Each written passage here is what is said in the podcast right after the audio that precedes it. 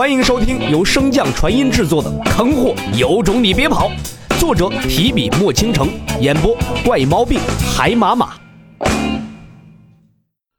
第二十六章：神渊大陆接连遇险，兽巢深处洛尘杀王下。洛尘刚一接近兽巢，就发现方才喊他相助的老者竟然还没死呢。一名神将能在兽潮之中支撑这么长时间，殊为不易。那老者看着远处疾驰而飞的洛尘，心底涌起了一阵感动。这年头还是好人多呀。可是尚未来得及高兴呢，便看见那飞越大山而来的遮天蔽日的身影。老人脸色大变，急声道：“你不要过来呀！”洛尘此时好不容易看见一丝生的希望，又怎么会搭理他呢？死道友不死贫道啊！洛尘直接朝着兽巢冲去了，土灵根之力弥漫，瞬间遁地。即使是隔着数十米的土层，洛尘依旧被兽巢踩踏的是喷出一口鲜血。不做停留，洛尘继续北上土遁而去。就在洛尘出入兽巢之后不久。王静的青鹰便已经赶至了，硬生生的撕裂兽巢，朝着洛尘的所在冲去。随着洛尘靠近兽巢中心，五脏六腑似乎都要被震碎开了。木灵根的治愈此时更是杯水车薪。逆兽巢而行的青鹰也是伤痕累累，更有一只翅膀已经被彻底撕下了。洛尘一边往嘴中吞着丹药，一边拼了命的继续往北遁去。直到最后彻底昏迷，青樱感受到洛尘的气息已经停止移动，心中更是焦急。可是最后一点距离却始终无法突破。兽潮中心地带不乏神将级别的妖兽，狂暴下的妖兽可不管你是什么境界，毫无理智的他们只会撕碎面前所见的一切。渐渐的，青樱无力支撑，被兽潮扒拉着向南而去，彻底的卷入其中。本就不以肉身见长的青樱，没一炷香便被彻底撕碎了。两日的时间转眼而过，太阳再次高挂，低低的洛尘突然睁开了双眼。半日前他便醒了过来，只是身体的伤势甚是严重，便只好继续躺着疗伤了。再次检查身体的伤势，依旧是很重，但至少可以行动了。旋即从储物戒指中取出了一把把丹药，往口中送去。又是两个时辰，药力吸收了大半，洛尘这才破土而出。打量了一番所在之处，周围的大地像是被犁过一样，原本山上的大树都被兽巢踩成了齑粉。嗯，不对呀，山呢？洛尘惊讶地朝着他与小脑斧分离的那处山望去。现在俨然由山变成了山丘了。洛尘纳闷道：“为什么那妖兽要把山推了？果然，这妖兽和女人一样，心思难测呀。”洛尘朝着那处小山飞去，欲要在此寻找一番小脑斧。刚至山脚，便听到了一丝微弱的心跳。洛尘连忙扫视四周，只见山脚处的洞中有一团肉。洛尘暗道。生命力真顽强，这得多强的意志啊！可是当他刚抱起这团肉，连接在前端还保持较好的脑袋便啪的一声滚落在地上。洛尘，嗯，我操，你怕不是碰瓷儿出身的吧？可是让洛尘更为惊讶的是，那极其微弱的心跳波动并未消失。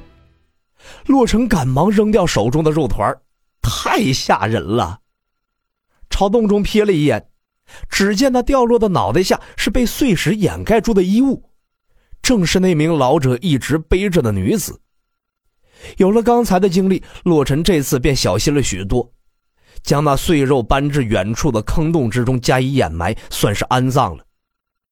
随后回到了山脚，将在院长峰上满来的隐秘气息隔绝神识的阵盘取出了数个，将阵法释放开来。反正不是一次性的，自然是多多益善呢。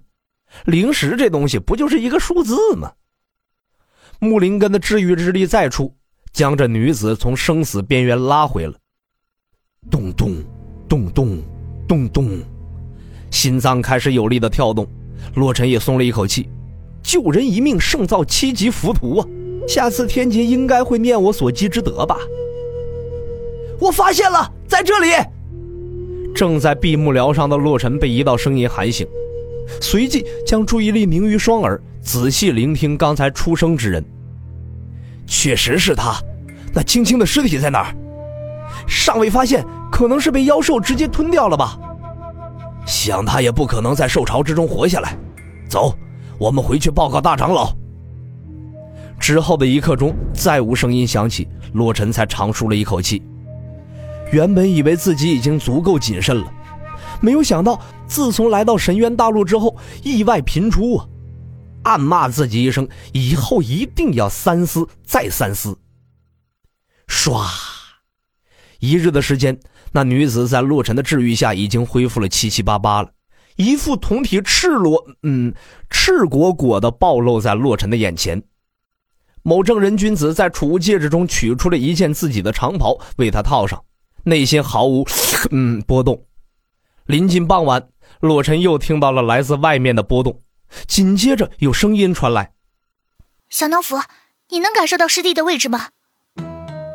主人把契约断掉之后，就一点也感应不到了。啊，主人，你安心去吧，主母便由我来照顾了。本来还一脸欣慰的洛尘，心情瞬间变得复杂起来。三天不打，上房揭瓦。洛尘随即走出山洞，迎接着一人一兽。见到洛尘，小脑斧刚想回归主人的怀抱，没想到却有人抢先了他一步。小脑斧愣在原地，毛茸茸的尾巴不再摇动，大眼睛中充斥着委屈。咻！我出来以后就打算去寻找你们。正好感受着他还活着，就顺手救了他。穆清雪挨着洛尘坐在被扩大的山洞之中，听他诉说那日分开之后的事情。望着那女子身上的衣服，略带着醋意道：“她身上的衣服是怎么回事？”自受潮过后，她衣不蔽体，我便给她套了一个袍子。哎，师姐，你们那日被转移到哪儿去了？洛尘一本正经的转移着话题。小脑斧见终于有自己插话的机会了，忙道：“我们被传到那个大山之上，然后遇到逃跑的那个人，才从那个大山来到这个大山的。”洛尘满脸黑线的打断道：“哎，师姐，还是你来说吧。”穆清雪娇笑一声说道：“我们传送到了东边的一处大山，随后又遇到了被兽潮吓跑的那些人，这才赶了几天路，到了这座大山。”这。哇哇哇！你和那憨货说的有什么区别吗？还是我已经被时代抛弃了，理解不了你们的语言了？突然意识到什么，洛尘兴奋的问道：“小脑斧现在已经可以传送这么远了？”闻言，穆清雪双颊通红，低着头小声的嘟囔道：“嗯，嗯，我们都认错了方向，所以……啊哈哈。”还能找回来，你们运气可真好！哼。本集播讲完毕，感谢您的收听。如果喜欢，可以点击订阅哦，关注本账号还有更多好听的内容。还不快动动你的手指头！